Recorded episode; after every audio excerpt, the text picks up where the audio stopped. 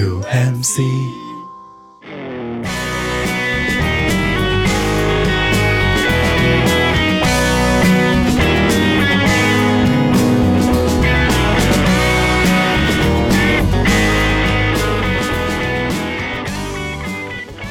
不甜不腻，三分祛病。这是由宇宙模特公司带来的人间急症治愈播客《祛病三分糖》，我是唐医生，一名上海的 ICU 医生。途快乐自由陪伴我，美梦成真因你让我到处去碰。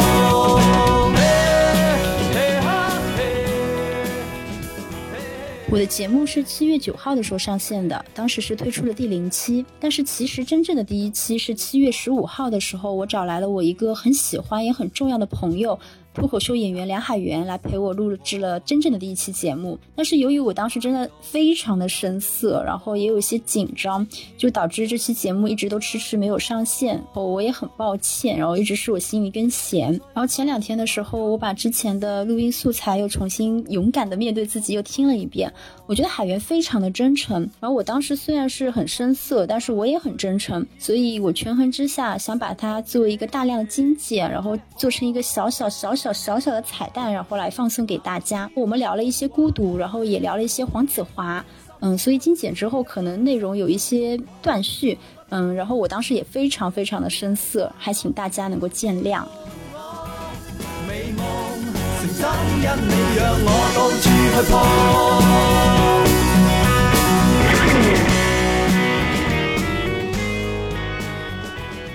从三月份到现在，这次上海的疫情爆发。那作为医生呢，我是在阳性病房待了差不多两个多月，就每天穿着大白在病房里闭环，就是长时间的一个工作。期间我还经历一次真真假假的纠纷医闹，就很强烈的感受到那种深切的孤独。而我在病房里看着那些阳性的病人，其实他们也很孤独，就一个人怀着这种不安或者各种的情绪就被送到我们这里，然后也见不到家里人。那些老人呢，又跟不上这个时代的节奏。挂号或者是办入院手续也不会弄，都是我们医务人员来代办的，所以他们那种情绪里又混杂着一些对于我们的抱歉。我印象最深的是，当时有个老太太，她是个孤老，年轻的时候守寡，然后到中年的时候又失独，就一个人孤孤单单的过了一半生。在这样子一个情境之下，她内心情绪就很混杂嘛，就每天在病房的窗口看云，就可以看一整天。就是我当时就想到 TVB 歌词里唱的那句，就是“疫症在伤感中流行”，那这就是这几个月以来我很近距离的观测和面对的一种孤独。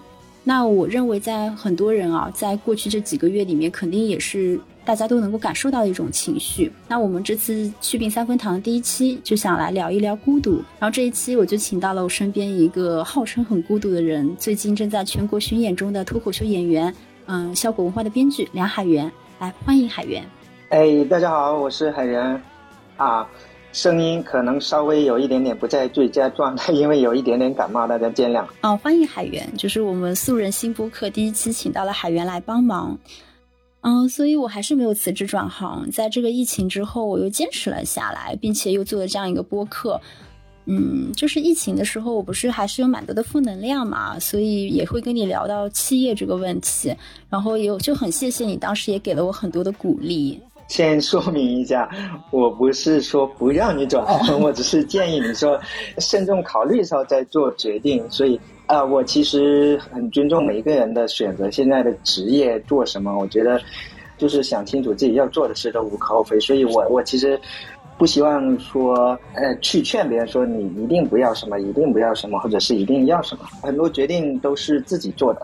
我觉得你留下来也绝对不是因为我跟你说了几句啥，你你一定是自己意识到说，我继续做这一行，然后对我有更大的价值，或者是说有值得我留下的地方。然后我自己嘛，那我肯定，我以前是医药行业的，所以怎么说呢，跟医生稍微有一点点关系。但是我当时是因为说，觉得研究的工作那种工作状态，以及就是工作产出的成果那些带来的自我成就的那些感觉，不太能满足我自己内心的需求，觉得自己对喜剧也还挺热爱的，所以就转行了。嗯，啊，可能是因为行业没有那么需要我，但是行业很需要你。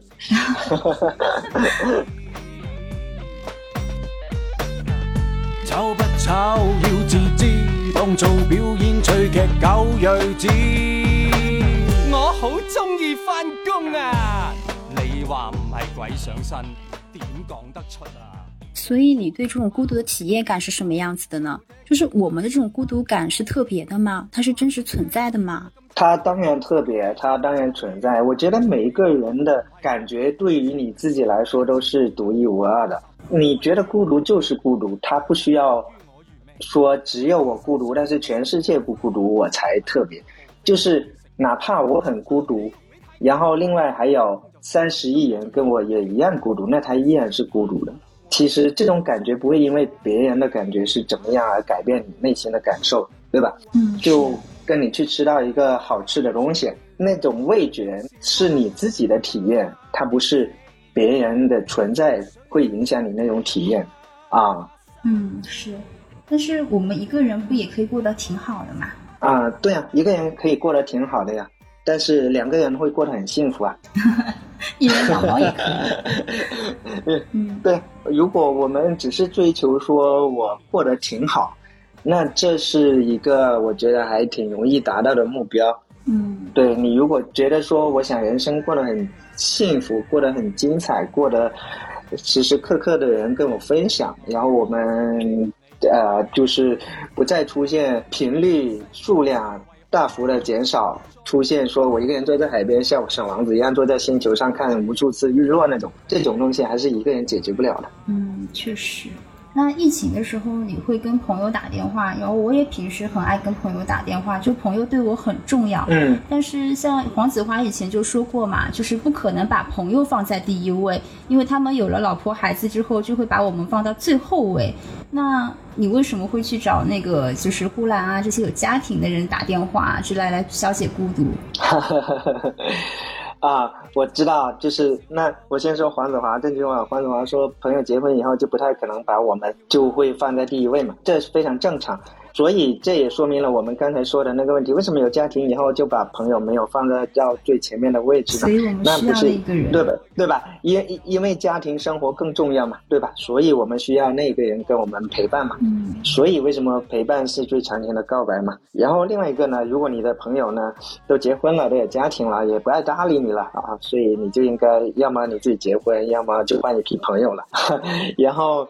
再说到说为什么我是会跟呼兰打电话，因为很神奇，呼兰虽然他有家庭，但是在那段时间他并没有回到家里跟他的家人在一起隔离，他也很孤独，因为他也很孤独，他也是一个人隔离的，所以我们才会说，就是大家 时不时会聚在一起说说话，然后以驱赶那种无聊和孤单。那我们孤独感的来源是什么呢？我先说。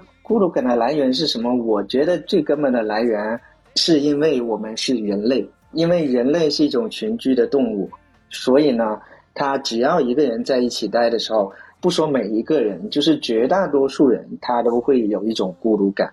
所以，为什么人要生活在一起？人需要陪伴，所以他才会逐渐的减少，就是那种孤独感的产生。我我觉得这是最根源的原因。那么，如果我们要放到家庭或者是说我们成长的环境来说，嗯，其实。正好是在上海被隔离的时候，就是我所说的隔离是上海所有人在家里隔离那种隔离。我看了一个美剧叫《我们这一天》，其实那个家庭吧，在我看来已经非常非常完美了。然后父母很相爱，然后又很关爱孩子，然后就感觉就这样的家庭已经没有什么不完美，或者是说给孩子带来不好影响的地方。但实际上，他们的孩子还是出现了心理问题。嗯，因为我自己我也曾经。有点类似你吧，就是曾经抱怨过说，哎，好像父母小时候对我关爱不够，或或者是说，好像我跟父母的关系没有到那么好，导致我现在跟人交往出现了一些问题，或者是说缺乏了一些信任感。我觉得再完美的家庭，孩子也可能会出现问题，所以。基本上就等于就是说，几乎所有的家庭孩子都会出现问题，就是孩子就这种东西太娇贵了，管你怎么养他，他最后还是很有可能出现问题的。对，所以呢，我现在我也完全不怪罪说我的父母他们当时，哎，他们怎么没有那么科学的养育知识啊？他们怎么养育成什么样的人？我觉得人到了一定年龄，到了一定阶段，你有了自己的生活经验、阅历等等之后。就是我们应该自己去学会面对，跟自己和解。对，就是童年，它已经是童年了，我们没有办法再回去改变童年了，就是我们从现状开始改变起，我们去面对自己的生活，不要再回想过去，说我我怎么不开心。嗯，是。所以说，我说我已经早就跟自己和解了。我觉得你并没有完全和解，不然我就不会在这里说，是吗？啊，不是，因为你刚才说，你说你对亲密关系还是有点不太有信心或者是信任啥的。所以这就是我接下来继续的修行。对啊，我觉得嗯，没有和解也很正常，时间还很多啊。如果说养猫是你消解孤独的一种方式。嗯，然后我也完全知道你对于超伟跟浩南两只小猫咪的爱和付出嘛。但是养猫之后，后来也遭受了网上一些小小的风波。那你会因为这些事情不开心吗？然后加剧你这种孤独吗？啊，不会，因为他们也不重要，对吗？就是自己在做什么事情才是最重要的。对，是。那除了消解的话，我觉得就是。就像黄子华以前也讲过另外一句嘛，就是说我曾经很害怕孤独，所以他很孤独。但是当他不再怕他的时候，他就不孤独了。那我觉得对于我而言，就是克服孤独的另外一个办法，甚至是对他来讲的唯一的办法，就是去彻底的感受它。嗯，有些情绪你是需要自己去敞开、去放开来、去体验它的。那有可能你去体验之后发现。好像并没有那么可怕，啊，那你就接受它了，那就它不会给你带来，就是你想象中那么多的痛苦啊。对，就是要诚实的面对自己，嗯，认识它，接受它，然后才能真正的去超越它。嗯嗯，就我之前第零期讲，就觉得逃避可耻还没有用，是吗？逃避 是怎么个可耻还没有用的呢？我倒还挺想知道的。因为我觉得怎么说呢，就是就像我工作也好什么，觉得当然我最大的压力来源还是因为工作的一些负面的部分嘛。嗯。然后我觉得你每次会遇到一个挫折或者是一些事情，有的时候。你内心可能会有点拖延症也好，或者什么东西也好，但是你如果去逃避它，它是总会会以另外一种形态再来找到你，你还是会不不断的强迫自己，然后去面对它，克服它，直到有一天你发现这个事情解决了。嗯嗯，对，那挺有道理的。其实我觉得说，像黄子华说，对待孤独的办法就是你可能不害怕它了，不害怕它。但是我觉得啊，就是你虽然不害怕它了，但是它依然还是孤独，它其实并没有解决了。对，嗯，其实并没有解决了，就好像说啊，我天天吃白米饭，我不会饿死，但是我也不见得说我我我把它当成一个美食一样，就是每天都特别享受而已。嗯，所以其实不是消解孤独的方式，是面对它的一种方式。就像我刚刚讲说，就是逃避可耻嘛，就是其实事情还是会解决，他还是会来找你。嗯。但是我们可能就不害怕了，然后经历过前面的经验，你就知道这次该又去怎么样处理。嗯。而且你也会比较有自信，然后也会变得越来越强大。哇，连这种事情我都解决了，那这个事情又算得了什么呢？嗯，唐医生，你你做的好学术啊。但我静静待你归来，就算春风秋雨中，共你愿望已不同，还是有点故梦想倾吐。我问一下，呃，你喜欢王华多久了？喜欢他是从大一大二就喜欢了。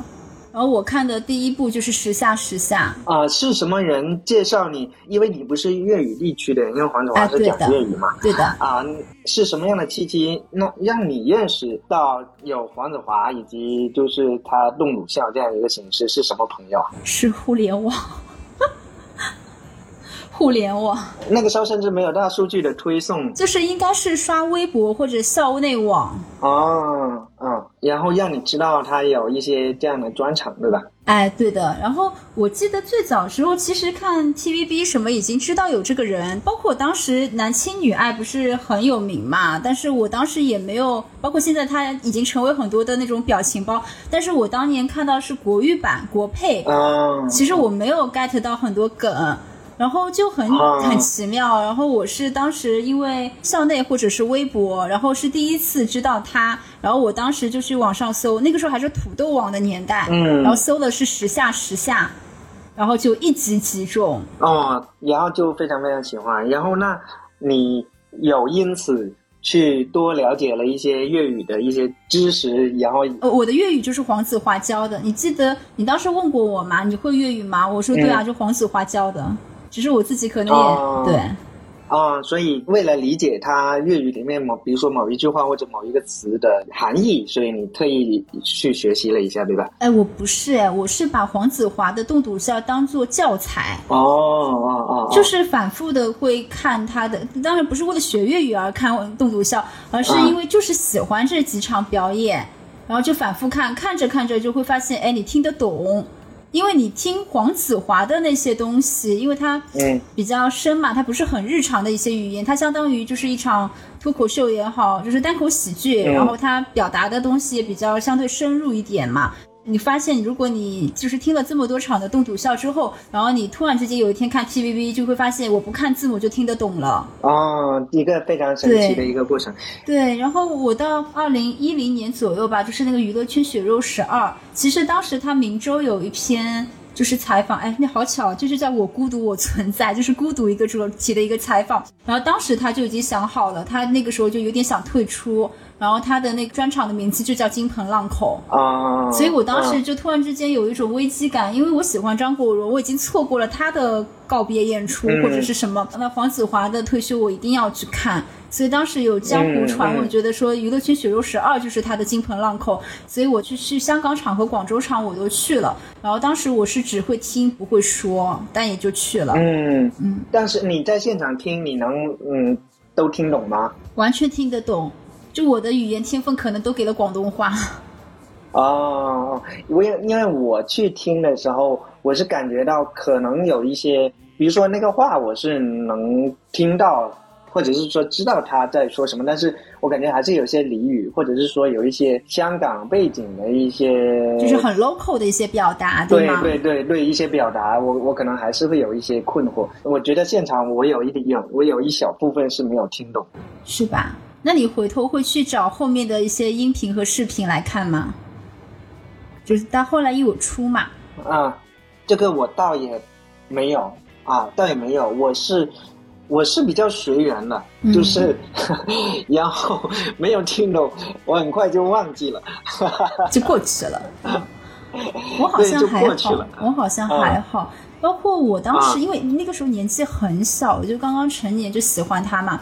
然后嗯于二的时候，我去广州场的时候就，哎，就是也认识了一些广州的朋友什么，因为是新认识，然后他们比我年纪大非常多，嗯。就会说你真的听得懂吗？因为他们就听得出来我上海口音非常重，然后我说我听力嗯真的没有问题，然后他们就会觉得很神奇，包括它里面什么书少当饮啊，就是很多很俚语的东西，嗯包括嗯。尤其像我看的第一部就是时下时下，因为他后面的后期的一些作品，像越大货越快乐，甚至于后面哗众取宠，他政治性没有这么强。但是像时下时下，我现在回头想，也是我最喜欢的一部嘛。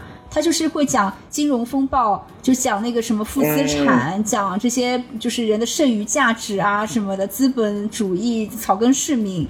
就是很普罗大众的东西，然后我觉得可能就是怎么说呢？因为最难的就已经在前面了，就曾经沧海，你就看到一个最最严苛的一个教材在那边，那后面的东西相对来讲你就比较容易好消化。对，所以这我就想问你另外一个问题了，哎，就是你在我心里面啊，嗯啊，黄子华在华语世界里面，他讲动笃笑，或者说用我们的话说讲脱口秀，他是一个大师，对吧？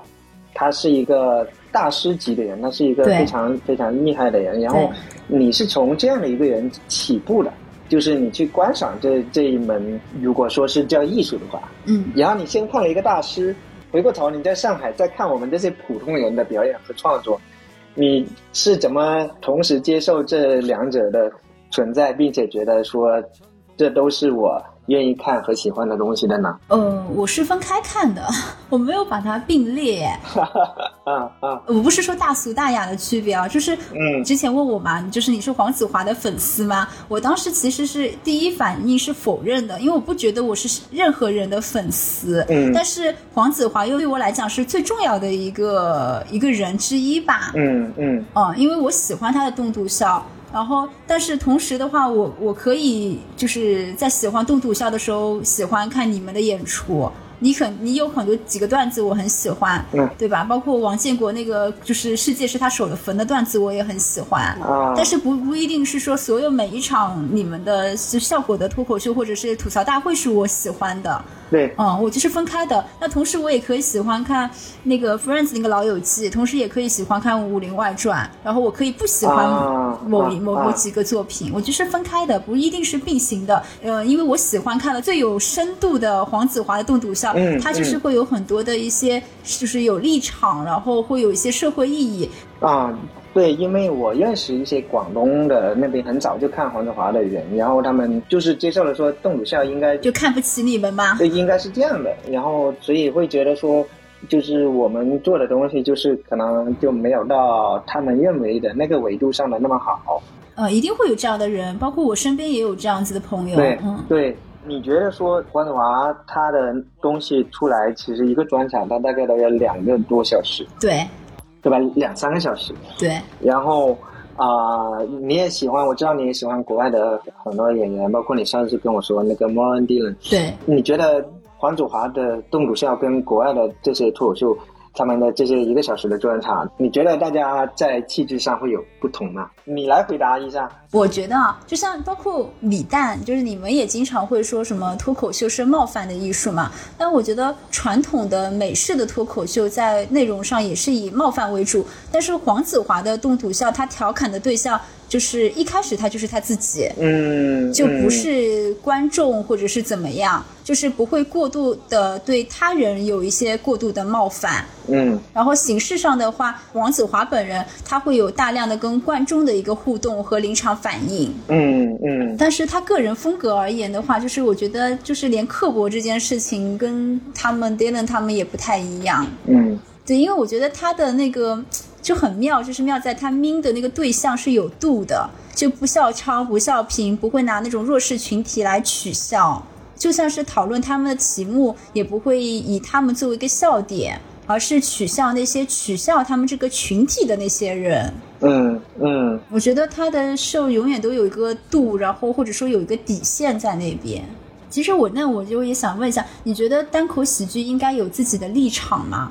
你正好也在巡演嘛，就是嗯就像你讲，黄子华他创作的过程其实很痛苦、很孤独的嘛。他不是有那种很成熟的那种供稿的团队，内容也是他一个人花一年、两年、三年的时间这样子打磨、优化出来，而且他也没有开放麦，就是开放麦可以这个形式是可以去了解观众的反馈和嗯调整自己的架构和节奏的嘛。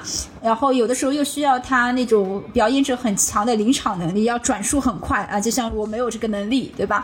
但黄子华就是一个转述很快的人，所以对他的内耗是非常巨大的。嗯所以其实我本来也想说，那你这次巡演的时候感受是跟做动笃笑是一样的吗？或者是说你会更喜欢脱口秀讲一个五分钟的段子来逗观众笑，还是说像黄子华那样子，或者说你自己现在专场一样，就是做一些强观点的表达，然后给观众留下一些回味和思考呢？因为这两个形式不一样，你问我说你更喜欢就是你们的那种短的脱口秀大会，或者是怎么样，还是说喜欢黄子华？那对于你来讲呢？因为这里也是完全不同的两种形态。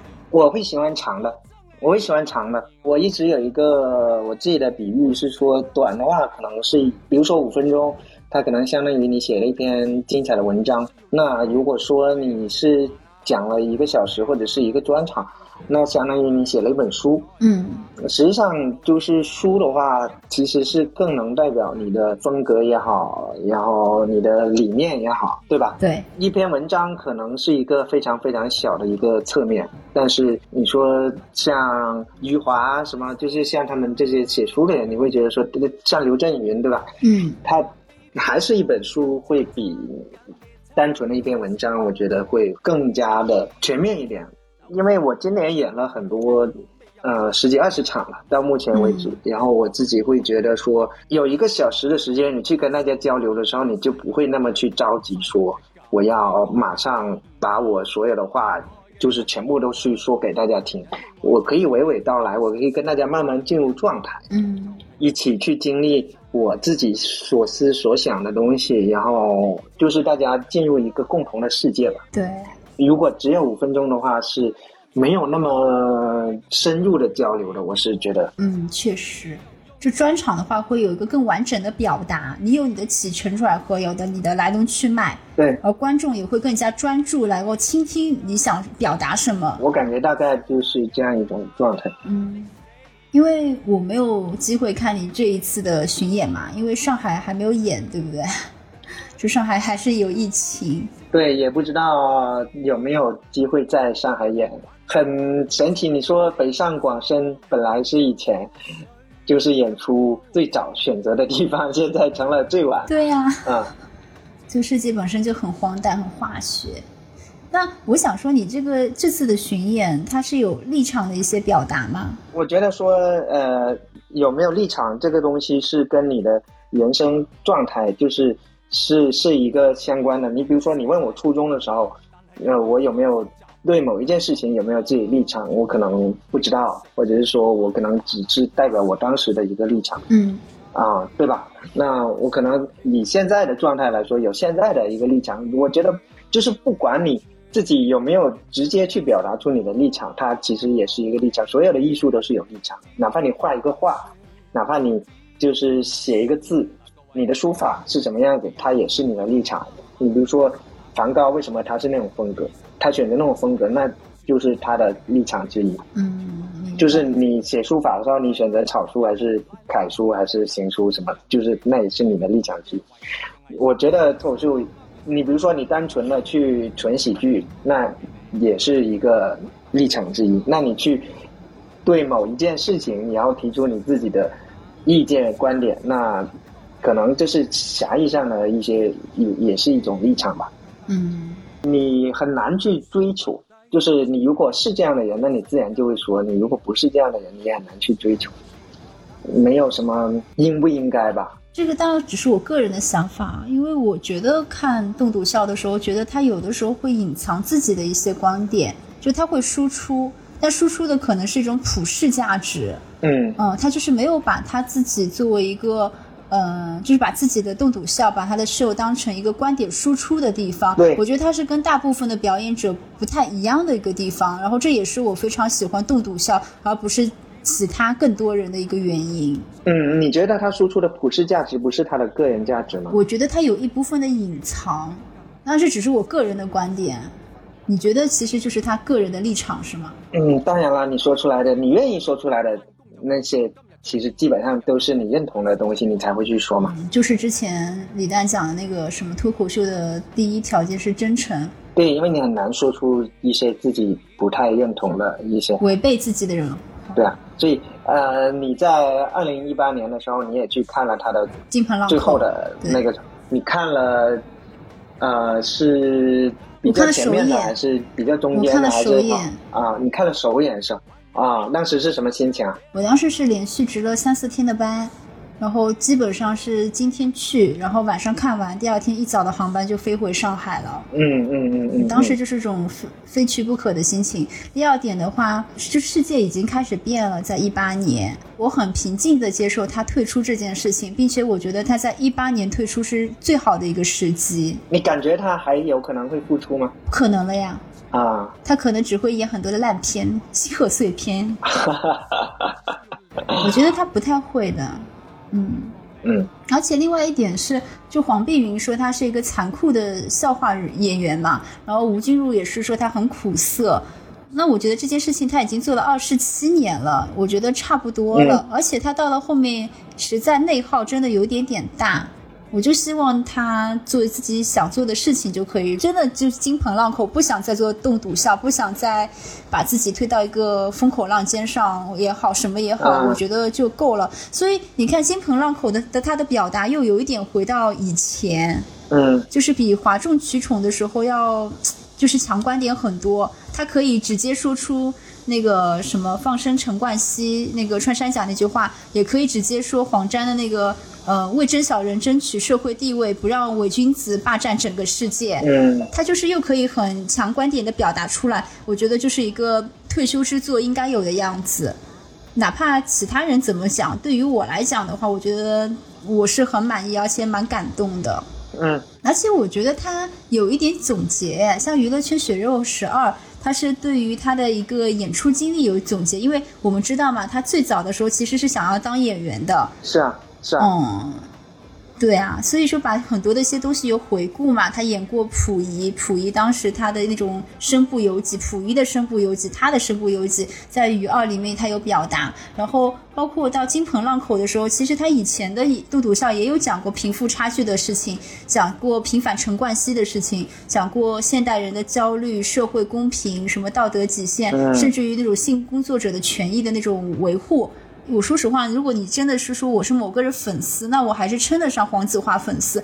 我对于他前面作品这么熟悉的一个程度的时候，你在金盆浪口真的可以听得到他所有的冻笃笑的一些总结。我觉得他是在那边冒犯全世界也要出声的那种勇气，就是有一种嗯 就是奋身的感觉在那边。最后再拿黄沾那句话来做总结，然后再放一个跟住就是根据回冰斗的那个 MV，嗯，所以对嗯我来讲的话，这场脱口秀，你说我有什么情绪？我是很平静的，就很开心看到这样一个演出。挺好的。他因为不能做演员，所以讲了脱口秀，到最后讲脱口秀退出以后回去做演员了，不忘初心。不忘初心。所以你看，其实我觉得现在这个世界，我们有太多的途径去认识、接触到跟自己一样的人。你只要找到这些喜欢做一样事情、有共同爱好，然后志同道合的人，你就没有那么容易孤独了。你看，解决孤独还是很容易的。我帮你做一个 ending。是的，真棒。好，那谢谢海源。嗯，好，好，那以上就是本期。唐医生，谢谢唐医生。嗯，那我们先聊到这里。嗯，好的，好的，晚拜安，拜晚安。本是同艱辛，相煎何太急？一個人傻下傻下行到呢一度，行到呢一步，唔容易做到。佢冇踩到你。以上就是本期去病三分堂的全部内容，感謝收聽，也請大家關注梁海源近期的全國巡演《坐在角落的人》，祝大家都能搶到票。另外，你在小宇宙、QQ 音樂、網易云音樂、汽水、Apple Podcasts、Spotify、喜马拉雅搜索“祛病三分堂”也都能找到我们。希望大家多多订阅收听，支持我们。以上。嘅潮流都係冇乜自由，嚟到廿一世紀要顧下人哋感受，即係有人喺香港養北極狗，你使唔？好用槍指住我個頭，下面係應該打。